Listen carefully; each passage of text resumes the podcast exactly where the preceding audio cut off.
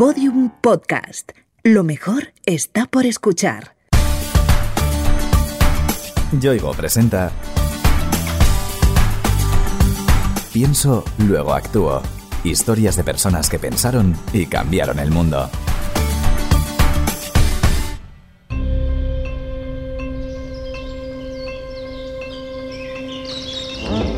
Casa Forestal de Arenas si me recibe. Estoy viendo una columna de humo entre pinos. Está empezando a salir en el monte número 3. Cambio. Casa Forestal de Arenas para vigilante. Le comunicamos que se desplaza una cuadrilla al lugar indicado. Permanezca a la escucha. Cambio.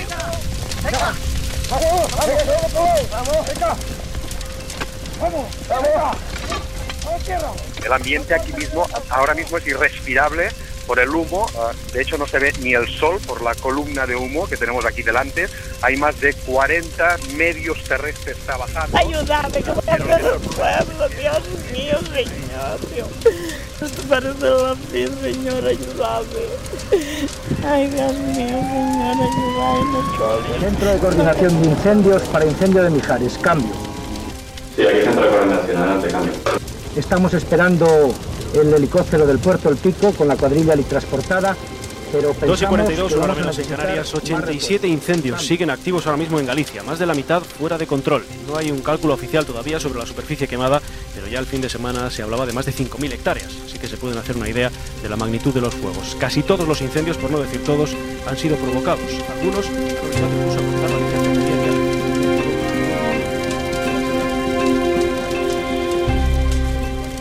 Seguro que recuerdas estas noticias. Cada verano escuchamos cómo se repiten desastres similares sin que parezca haber una solución.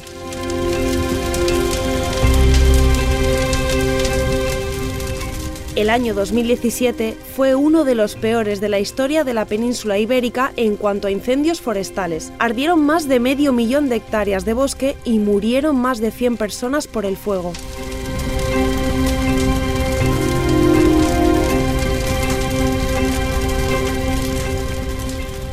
En 2018 la situación mejoró, pero a pesar de eso se produjeron 6.874 incendios solo en España. Desde hace poco más de dos décadas, los fuegos en la península son devastadores, terribles y de muy difícil control. La razón hay que buscarla en el despoblamiento rural. El problema de los incendios forestales aparece después de unos cambios muy lentos en el paisaje. El momento que este escenario pasa de ser un mosaico agrícola, ganadero, que el territorio está fragmentado y pasa a ser toda una capa uniforme, cuando hay fuego, que lo ha habido siempre, pero cuando aparece en estas condiciones, en este escenario, se desarrolla un gran incendio forestal. Oriol Vilalta es el director de una organización que vuelca todos sus esfuerzos en lograr una solución global a los incendios forestales, la Fundación Pau Costa. La Fundación Pau Costa es una entidad sin ánimo de lucro que trabaja en el campo de los incendios forestales para mejorar la extinción, crear otras maneras de hacer prevención de incendio y generar un cambio cultural para la concienciación social alrededor de los incendios forestales.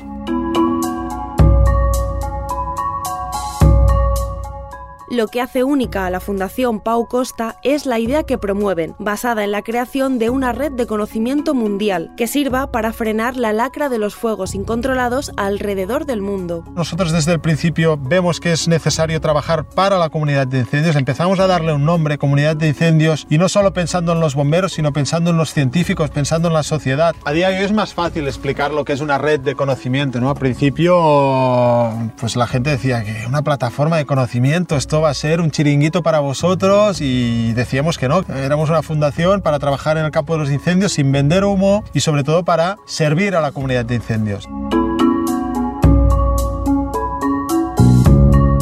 Oriol es bombero profesional y un enamorado de la naturaleza. Se crió en un pueblo y su mayor afición era coger la bicicleta y recorrer los bosques cercanos, hasta que un día... Bueno, en el año 94 hay el gran incendio del Bergadà, es el primer gran incendio de Cataluña, pero también es el primer año donde España arde por completo todo el litoral mediterráneo, es decir, la primera vez que los grandes incendios se expresan en nuestro territorio y en mi caso el fuego cruzó todo el pueblo donde yo pues uh, nací, crecí y en este patio de recreo que era todo este bosque, ¿no? Aquel desastre no sería el último que viviría Oriol, pero sí el que marcaría para siempre su forma de ver el mundo. Y esto impactó mucho en mí. Recuerdo a mi padre explicándome los problemas que había tenido intentando ayudar a apagar este incendio. Recuerdo parte de la familia involucrada también en la extinción. Recuerdo muchos paisanos que lo perdieron todo. Y parte de esta memoria ha ido quedando dentro. Y sobre todo también ha sido como un conocimiento que vas acumulando y que algún día pues acaba saliendo en forma de, de lo que estamos haciendo hoy en día. La imagen del fuego devorándolo todo y destruyendo los escenarios de su infancia le marcó tanto que decidió ayudar a que nunca más se volviera a repetir algo así. Veo que en mi pueblo hay un parque de bomberos que salen a ayudar a la gente y yo decía, yo quiero estar en esta situación, ¿no? en este camión, porque esto es cuando hay un problema, van al parque, es un parque de bomberos voluntarios, salen para hacer lo que saben hacer y ayudar a, la gente. Y aquí sí que yo cuando los veía pasar era como que se pare el mundo, ¿no? que este momento lo quiero vivir y finalmente pues tuve la suerte más tarde de, estar dentro de, de este camión. Tuvo que esperar unos años para poder hacerlo, pero cuando alcanzó la mayoría de edad se presentó a bombero voluntario. Estaba un poco encaminado a esta voluntad de ayudar y ser parte activa de la solución en las emergencias. Y en mi caso, ya sobre los 18 años hay la posibilidad de entrar, por un lado, como bombero fijo voluntario, pero por el otro lado, de, de trabajador de verano para dar apoyo a los bomberos en, en, la campaña de incendios. Pues yo intenté entrar, entrar, había unas pruebas físicas, había todos unos test y al final pues conseguí entrar.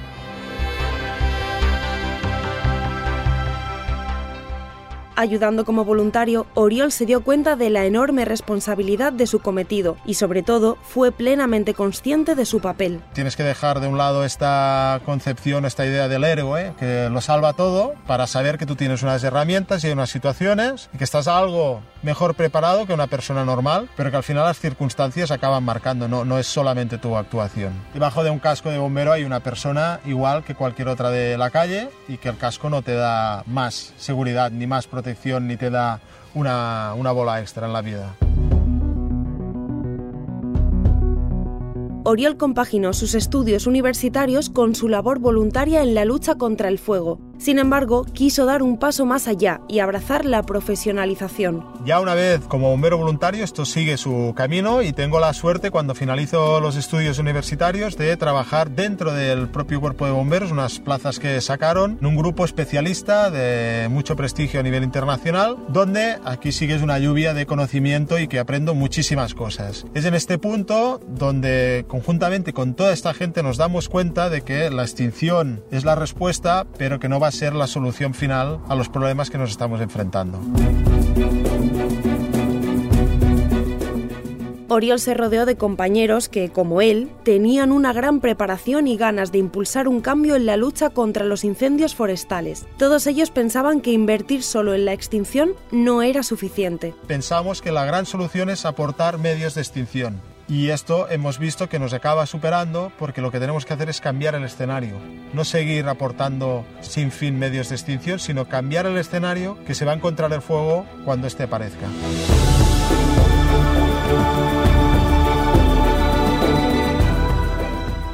Oriol y sus compañeros pensaron a lo grande, teniendo en cuenta que para luchar contra un enemigo tan grande y poderoso hacía falta unar experiencias de muchas disciplinas y compartirlas alrededor del mundo. Nos damos cuenta que hay que agrupar todo este conocimiento, compartirlo a nivel internacional para que todos los aprendizajes que tenemos de incendios forestales a nivel mundial puedan servir y puedan servir no solo a los sistemas de extinción, sino que necesitamos conectar con la investigación, necesitamos conectar con la sociedad que esté totalmente de espaldas a este problema, un mensaje viral a nivel de medios de comunicación y tenemos también que cambiar la mentalidad de los políticos para que tomen decisiones que poco a poco vayan cambiando este escenario donde se desarrollan los fuegos.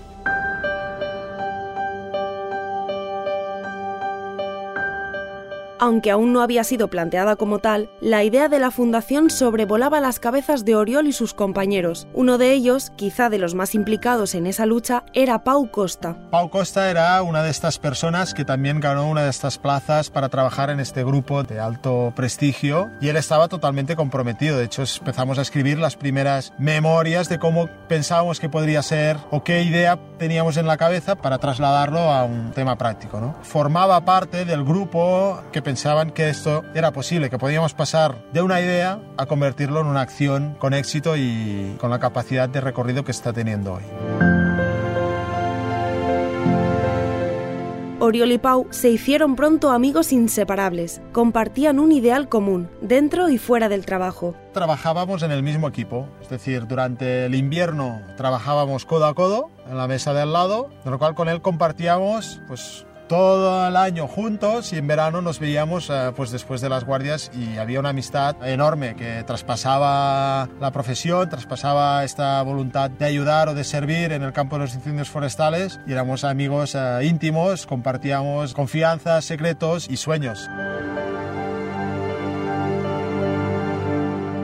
Sin embargo, el fuego se encargaría una vez más de llevarse lo que Oriol más apreciaba. En verano nos dedicábamos obviamente a, apagar los incendios y él fue destinado al incendio de Horta de San Juan en julio de 2009. Hubo una situación difícil de gestionar donde murieron otros compañeros y Pau murió en este incendio también.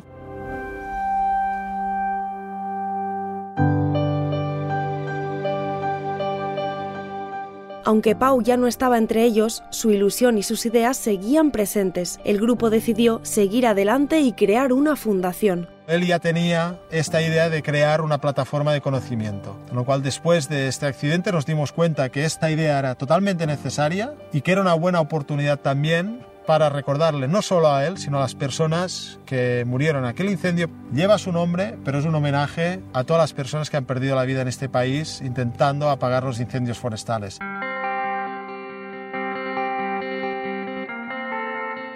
Para montar la fundación necesitaban una cantidad de dinero considerable, así que convencieron a amigos y conocidos para que aportaran el capital. Conseguimos juntar 62 personas alrededor de esta idea que nos permitieron poder afrontar este fondo fundacional y a partir de aquí dar validez legal a la fundación y esto pasó, el accidente fue en 2009 y esto legalmente pasó en enero de 2011. Es decir, tuvimos dos años para explicar mucho mejor el proyecto, para mejorarlo, para darle esta capacidad capacidad internacional para compartir con los expertos a nivel mundial esta idea y saber su feedback.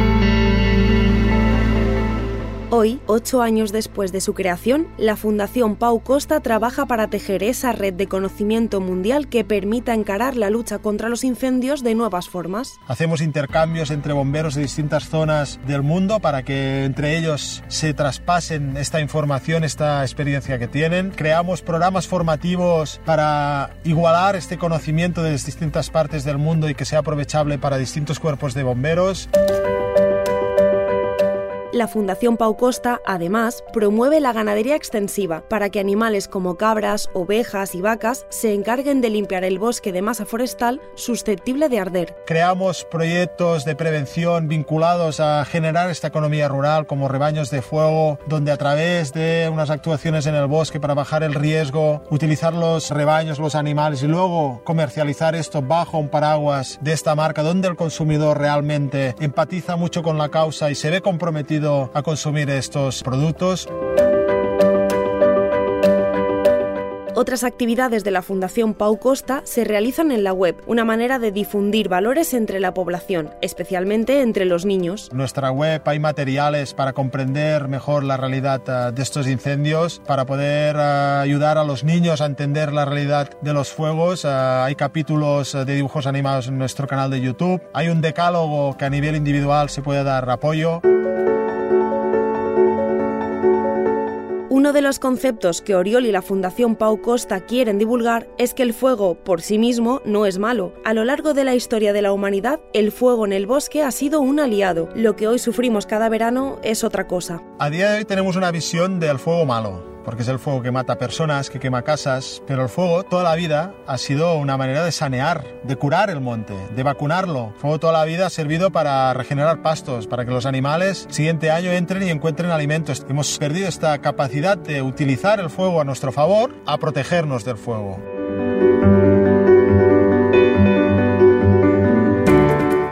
Sin embargo, el despoblamiento rural ha provocado que los campos y bosques se descuiden y se conviertan en grandes hogueras que arden con solo una chispa. Si esta España no estuviera vaciada, habría igualmente incendios, pero en lugar de tener incendios de categoría top, tendríamos incendios como tenían nuestros abuelos, de categoría más baja, que no serían un gran riesgo para la población, que no tendrían una capacidad brutal de hacerse grandes y con los recursos clásicos de extinción, incluso los propios paisanos, podríamos controlarlos y no serían estos grandes incendios que vemos en verano. En todo el tiempo que la Fundación lleva en activo han ido tejiendo esa red de conocimiento por la que apuestan. Aunque queda mucho por hacer, los logros conseguidos son importantes. Hemos tenido la capacidad en estos años de movilizar una red de miembros activos de más de 200 personas, también una comunidad global de más de 4.000 personas que están aportando ideas a nuestra fundación. Hemos sido capaces ya de intercambiar a nivel de experiencia profesional a más de 1.500 bomberos de todo el mundo. Hemos creado programas formativos que se están desarrollando en distintos países, tanto de Latinoamérica como de Europa. Y a nivel, por ejemplo, de escuelas, ya han pasado más de 4.000 alumnos por nuestro programa formativo.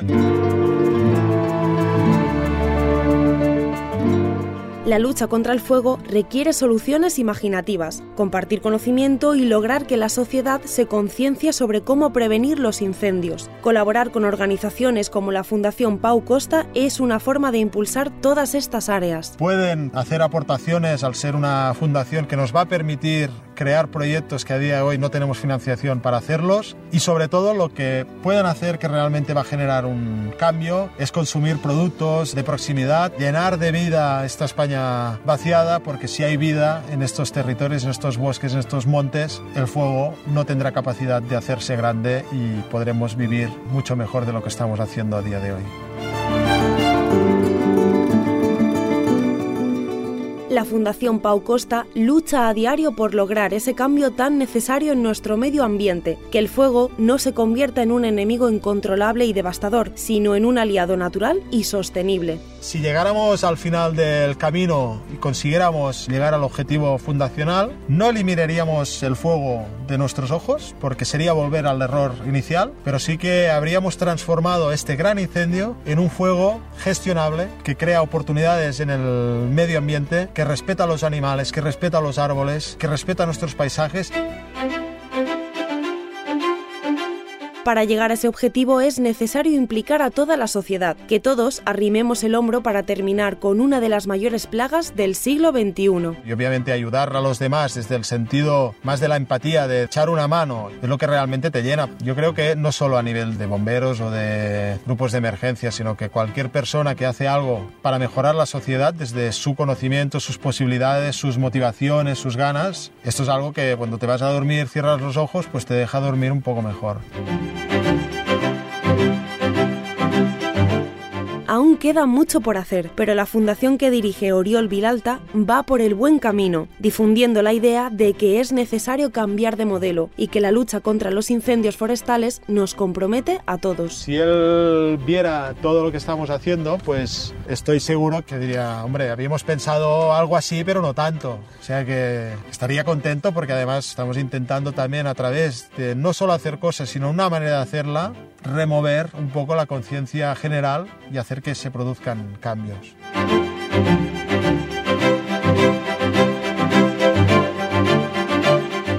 Yoigo te ha ofrecido Pienso, luego actúo. Historias de personas que pensaron y cambiaron el mundo. Una serie documental con idea original de Innuba y producida por Podium Podcast. Narrada por Noemí López Trujillo. Con guion y diseño sonoro de Alfonso Latorre.